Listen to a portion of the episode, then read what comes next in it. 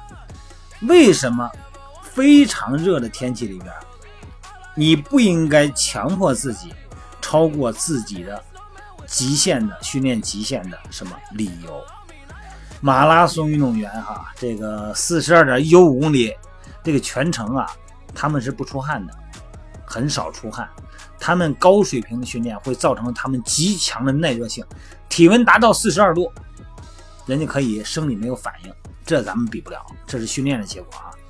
这个口渴是什么情况？口渴啊，是定义为对水和其他体液的欲望的自我意识。通常呢，咱们掌控水的这个摄取量啊，当那个体液浓度不正常的时候，哎，尤其是高的时候，会感觉口渴。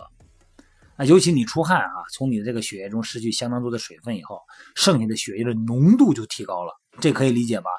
啊，就比方说有很高的这个钠啊，这个盐，那么这样的话呢，呃。咱们口渴的这个刺激口渴的机制，而且升高你的饮水欲望。那么为了消除口渴感呢，你就需要替补流失的水分，而且呢要带给你血液回到正常的浓度。但是很遗憾啊，很多的这个咱们健身者或者是减肥的人群，哎，对这个口渴感的机制的理解呢可能是不到位。哎，这个口渴可以因为这个训练的迟钝和这个精神。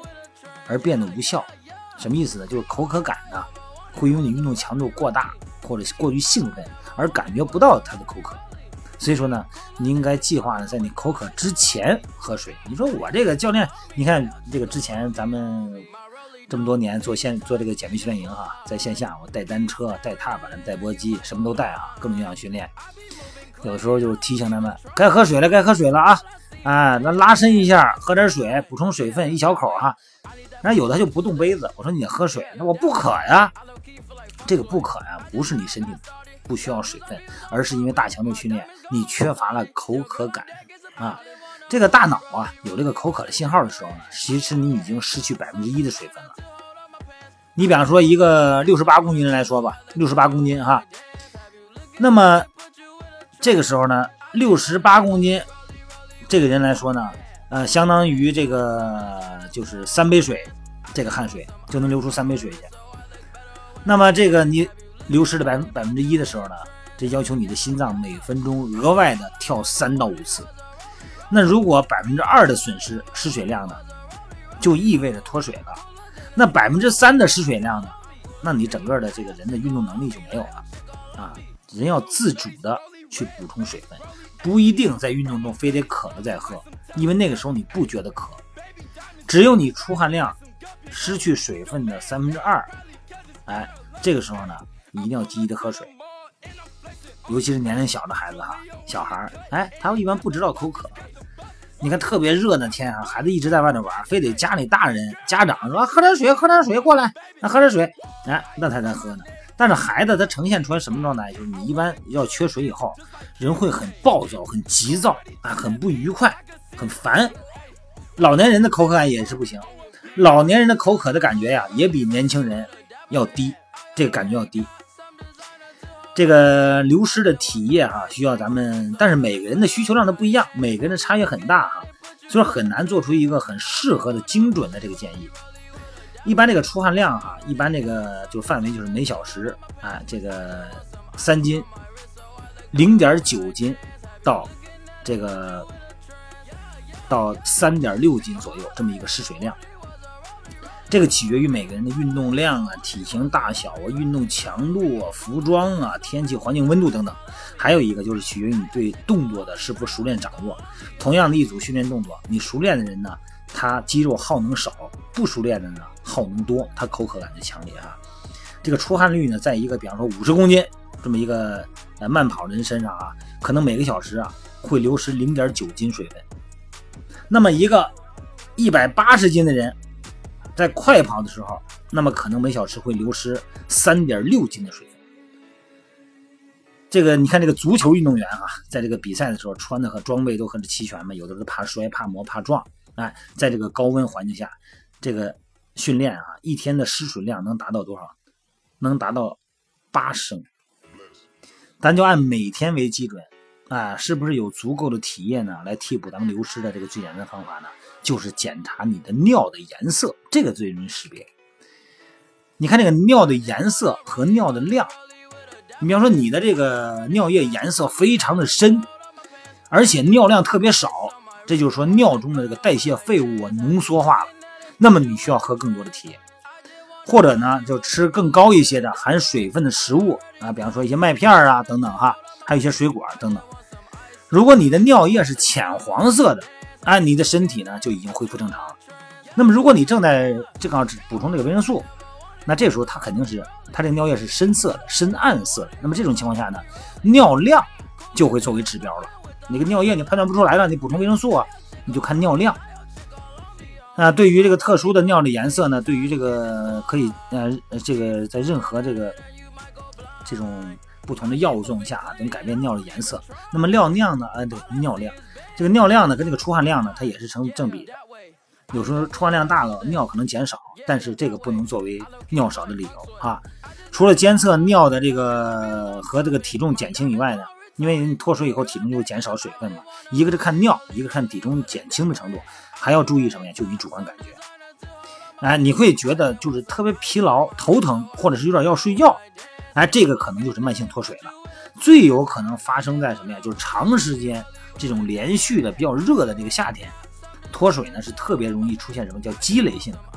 咱们汗液里边含的更多的啊，不只是水哈，嗯，它是带电带电离子啊，电解质哈，呃，保持水在你细胞里边的内部和外部的适当的平衡啊很重要哈，哎，通过这个汗液的流失的电解质补充，哎，那可以看到咱们的这个呃需要补的这个钾和钠的量。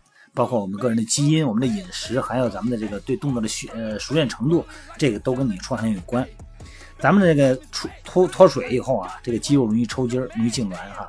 这个肌肉抽筋儿就和你脱水、电解质缺乏，哎，和肌肉疲劳有关。如果大量的出汗啊，你身上都能出现盐渣，哎，这个经常会出现痉挛的情况相伴随。所以说特别注意的，运动前和运动中饮水要充分，要补充什么呀？不是补水了，要含钠的水。那如果你的饮食中呢含有很高的这个盐量呢，你可以在运动后啊用一些这个比较标准的运动的这个健饮食餐啊营养餐，可以替补咱们盐的流失。如果你有严重的出汗，那最聪明的方式呢，就是在咱们吃的东西里边呢，水里边呢加一些盐和糖，哎，来保持这个咱们的平衡哈。好了，今天聊了不少了啊，天越来越热了，咱出汗越来越大了，千万不要以为大量出汗所获得的。降低体重是你真实的脂肪减重，这一点一定要清楚啊，否则的话你还挺高兴的。哎，我明天我还不喝水，那你没两天咱就有可能被热死啊。好了，各位，呃，具体呢，咱们再有个体差异化的身体情况，还是那句话，今天晚上九点钟美拍直播啊，更便利的交互方式啊。好，各位，拜拜。